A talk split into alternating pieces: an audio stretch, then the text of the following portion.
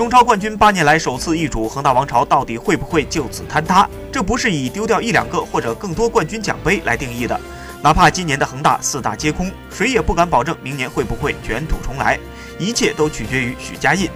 恒大之所以能够成就王朝伟业，八年投入数十亿的许家印居功至伟。二零一零年三月，恒大入主广州足球，许家印说要从长远战略的角度考虑广州足球的发展，投资只是从社会责任和义务的角度考虑，没有考虑要收回来。